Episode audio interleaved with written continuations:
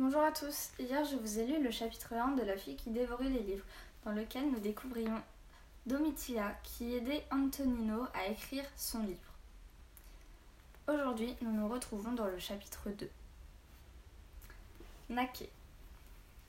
Naké avait beaucoup travaillé ces derniers jours. Il avait ferré deux des mules de l'abbaye, remplacé les fers d'un cheval appartenant à l'un des soldats du baron et aidé son père à forger le soc d'une charrue. Puis il avait dû marteler une épée, actionner les soufflets de la forge, sans compter la livraison et le transport du bois pour l'hiver.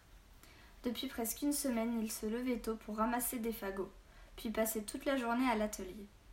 Le soir, il s'écroulait sur son lit après le souper et s'endormait d'un lourd sommeil sans rêve. Cette matinée avait débuté comme toutes les autres. Le garçon s'était retourné sur sa paillasse et avait ouvert les yeux sur le visage de son père à quelques centimètres de, du sien. Lève-toi et habille-toi en vitesse, tonna le forgeron du village. C'est un jour important. Pourquoi? Que se passe-t-il? demanda le garçon sommeillé. Je t'emmène au terme, répondit son père d'un ton laconique. Je t'emmène au terme, se répétait Naquet en sortant de la petite maison de pierre et de bois adossée à la forge. Il m'emmène au terme. Qu'est-ce que cela signifiait Le soleil était déjà haut, mais l'air était frais. Le village bruissait de l'activité quotidienne. Son père marchait à ses côtés, regardant autour de lui d'un air joyeux. Il dépassait son fils d'une bonne tête et était plus large de carrure. Après une vie passée à battre le fer et porter de lourdes charges, la stature de cet homme robuste en imposait. De gros bras musclés couverts de poils sombres, d'épaisses moustaches brunes sur de larges lèvres, des yeux noirs et brillants. Il avait du sang romain et s'appelait Odus. Les termes, marmonnait encore Naquet. Mais me laissera-t-on entrer demanda-t-il alors qu'il descendait le sentier qui traversait le, village de Domutule. Bien sûr qu'on te laissera entrer, rugit le forgeron. À partir d'aujourd'hui, tu pourras profiter autant que tu le souhaites des eaux de nos sources chaudes. Et pourquoi aujourd'hui? Il prit une bourrade derrière la nuque. Réveille-toi donc, Naquet. As-tu vraiment oublié quel jour nous sommes? Le garçon commença à compter et il eut soudain une illumination. C'est mon anniversaire? demanda-t-il. Le sourire d'Odus fut la meilleure des réponses. Par sang Colombano, pensa Nake en écarquillant les yeux. Mon anniversaire Ce n'était pas tant la pensée des bains de vapeur qui agitait le jeune garçon, pas plus que celle de la chaleur ou des ablutions. C'était l'idée qu'entrer au terme signifiait être considéré comme un homme. Un homme après son premier banc au terme, il pourrait participer aux réunions de citoyens et même aux assemblées où les anciens prennent les décisions importantes pour le village. Il pourrait aussi danser pendant les fêtes et s'asseoir à la table des adultes et non plus sur les bancs des enfants. En descendant vers la villa des termes, Naké, étourdi par les odeurs de terre mouillée et de feu de bois, regardait son village avec une attention accrue. Celui-ci comptait une centaine de maisons aux murs de pierre et de chaux, les poutres de bois soutenant les toits d'écorce, d'ardoise ou de paille. Il n'y avait pas de muraille ou de palissade pour le défendre, car Domutule se dressait sur un promontoire escarpé et rocailleux, d'où seuls deux larges sentiers descendaient vers la vallée. Il vit les femmes aux fenêtres ou sur le seuil de leurs portes, occupées à nourrir les poules, traire les chèvres, jardiner ou faire la lessive. Il aperçut des jupes de rude étoffe et des chemises de toile, des sabots de bois et des chaussures de cuir et de tissu, des foulards sur les cheveux et des pèlerines de laine grossière. Quelques hommes étaient occupés à leurs travaux. Deux vieillards devinaient, de, dévissés, assis sur des souches. Un enfant rapportait de l'eau de la source. Tout était comme ce devait être et comme cela avait toujours été. Magnifique et enchanteur. Avec ce jour-là, une magie particulière. C'était chez lui, et il allait devenir un homme. Odus et Naquet traversèrent le carrefour du village. Au coin de la taverne, ils croisèrent des soldats du baron. Ils étaient armés de courtes épées à larges lames et vêtus de côtes de mailles sur des habits de cuir. L'un des quatre hommes racontait une histoire qui semblait drôle. Deux de ses compagnons riaient de bon cœur, alors que le dernier, une chope de terre cuite en main, regardait l'air songeur et un sourire narquois aux lèvres, un groupe de jeunes filles de retour des champs. Naquet savait que les hommes du baron étaient mal vus des villageois. Ils étaient étrangers et ne connaissaient pas les coutumes de la vallée. Son père disait quant à lui qu'ils apportaient beaucoup de travail à la forge et qu'ils n'avaient pas à s'en plaindre. C'est vrai qu'ils demandaient parfois des services et des faveurs sans rien donner en échange et se comportaient comme s'ils étaient maîtres du village. Mais à part cela, ils ne faisaient de mal à personne. Naquet, Naquet, c'est donc vrai l'appela une voix fluette du coin de la taverne. Arienne la salua le forgeron. C'était la petite fille de Brunus, l'un des quatre anciens du village, une adolescente qui avait quelques mois de moins Ses cheveux roux et frisés étaient noués d'un ruban de tissu sombre. Elle portait une longue jupe de toile beige et un grand châle de laine, de la couleur de ses taches de rousseur. Naquet la salua d'un signe de tête, et elle lui répondit d'un sourire gracieux, rien que pour lui, qui le fit chanceler. Bonjour Naquet, bon anniversaire Merci, balbutia le garçon. Le sourire d'Ariane se transforma en une ligne délicate, amusée et attentive. Elle rougit légèrement. Odus laissa les adolescents seuls. Il avisa Valérius, un des petits propriétaires terriens qui vivait à quelques lieues de Domitule, et s'approcha. Excusez-moi un instant. Naquet fixa son père comme un radeau en pleine mer, puis rassembla son courage pour se tourner vers Ariane. Alors, tu vas au terme? demanda celle-ci. Le fils du forgeron acquiesça vigoureusement. Tu deviens donc un homme aujourd'hui, commenta-t-elle. Tu vas aller dans le bain de vapeur, puis tu plongeras dans l'eau froide et dans l'eau chaude avec tous les autres. Exactement. Naki avait de plus en plus de mal à répondre. Quand ils étaient petits, avec les autres gamins de Domitule, Nake et Ariane s'étaient moqués du rite compliqué des termes. Ils trouvaient alors bien ridicule ces dizaines d'hommes qui se retrouvaient pour transpirer, se baigner et discuter. Aujourd'hui, cette idée le troublait plus que toute autre chose. Tu as de la chance, sourit la jeune fille. Mon anniversaire n'est que dans quelques semaines. Puis elle ajouta malicieuse. Quand je serai une femme, tu seras un homme déjà depuis déjà plusieurs mois. Euh. Oui, fit le garçon. Je pense que oui. Mais toi, par contre, tu n'iras pas au terme. Ariane se mit à rire. Nous, nous faisons une longue veillée et nous chantons, et les anciennes racontent des histoires extraordinaires. Tu en auras toi aussi de drôles d'histoires à me raconter après ce que tu vas vivre aujourd'hui. comment? Mais oui, il faudra que tu me racontes tous les secrets de la villa. Nakeb redouilla quelques mots. Si tu veux, on peut se retrouver demain. Mais pas pour jouer cette fois-ci. Les hommes ne jouent plus, n'est-ce pas? plaisanta Ariane en lui faisant un clin d'œil. Naki ne sut quoi répondre. Mal à l'aise, il chercha son père de regard.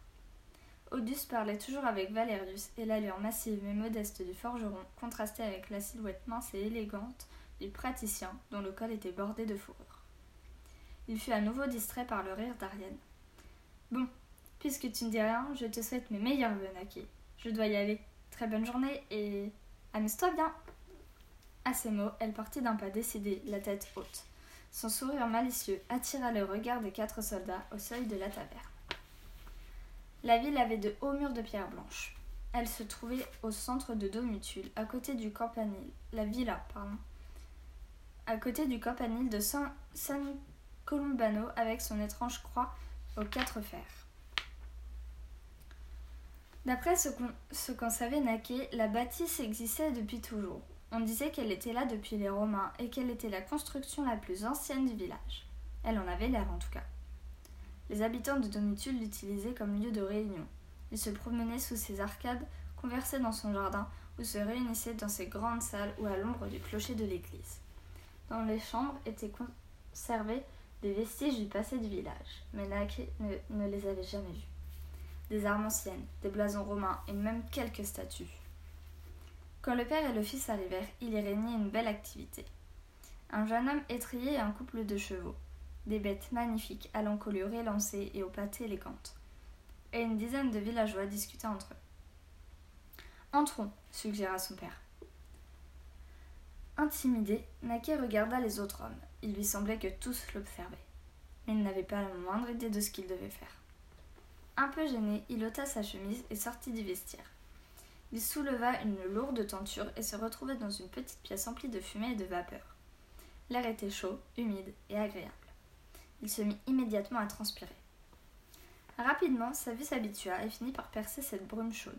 Il distinguait alors d'autres silhouettes, certaines debout, d'autres assises.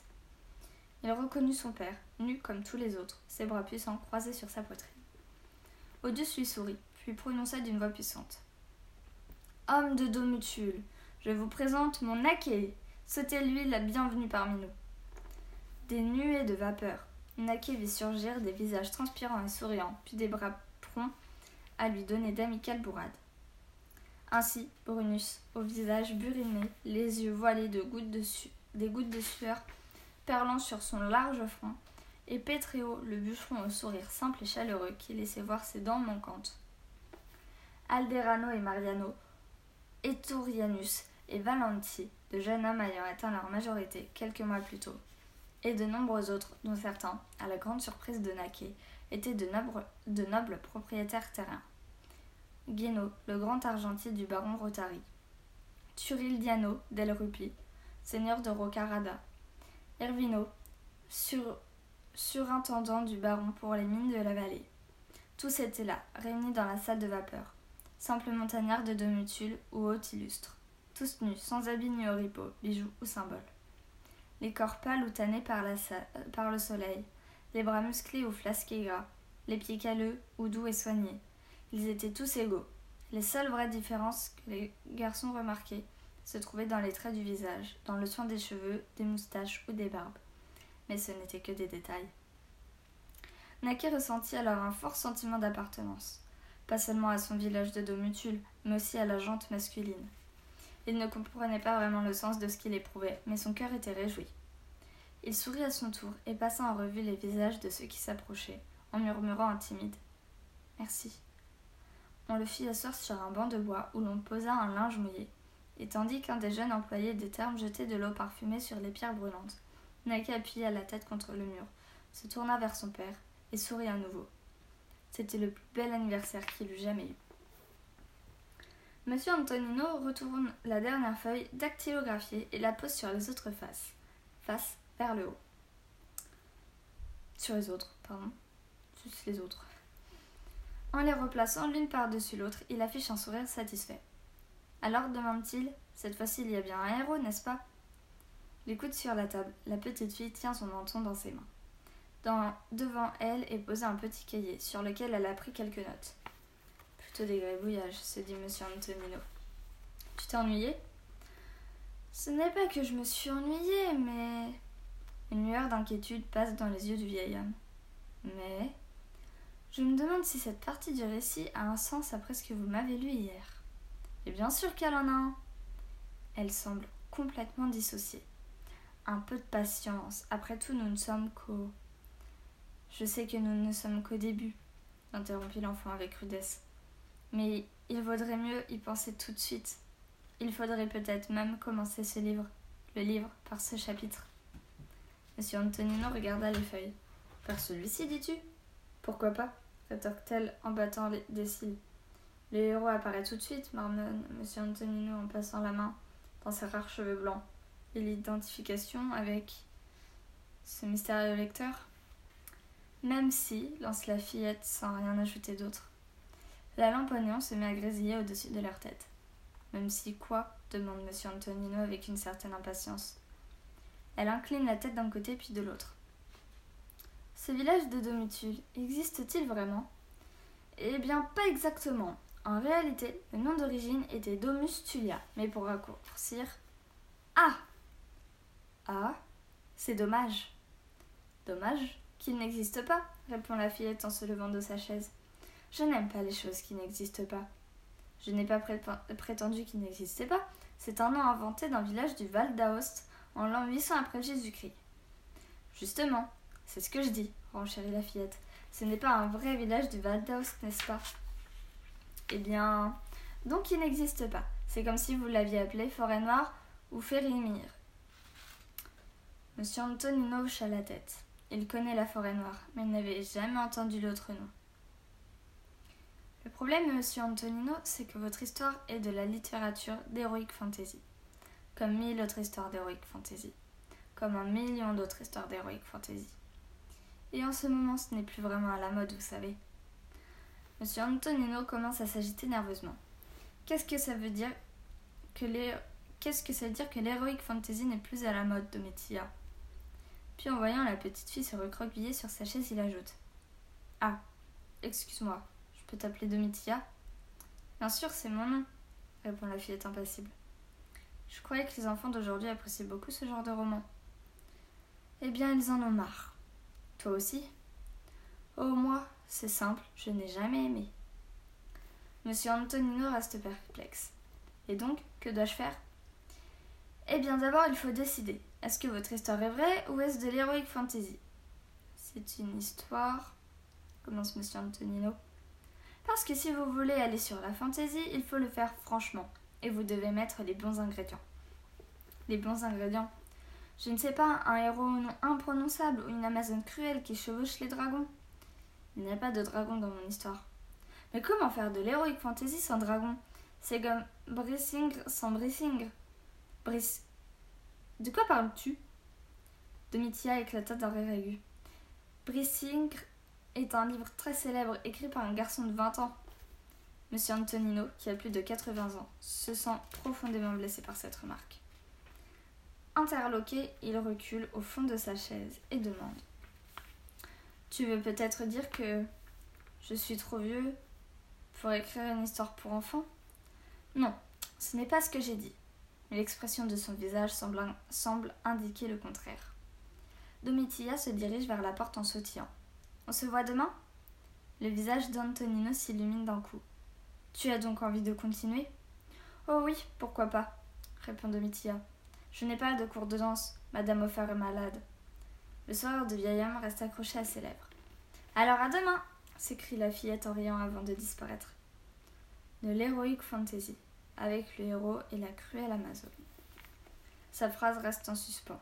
Il entend les pas s'éloigner, la porte s'ouvrir et se refermer, puis un grand silence envahir la bibliothèque du village. Monsieur Antonino hoche la tête songeur. Lentement, il se lève et rassemble ses notes. Un héros au nom imprononçable, murmure-t-il. Tout va bien demande soudain une voix. Tu as l'air secoué. Je le suis, répond en riant Monsieur Antonino. Madame Geltrude se tient à la porte. Je t'avais dit que c'était un sacré numéro. Oui, mais je n'imaginais pas que. Antonino range les feuilles dans sa serviette de cuir, puis change rapidement de sujet. D'après toi, est-ce que Barras est un nom suffisamment imprononçable? Et voilà, c'est la fin de ce chapitre 2. J'espère que ça vous aura plu et j'ai très hâte de vous lire la suite du roman une prochaine fois.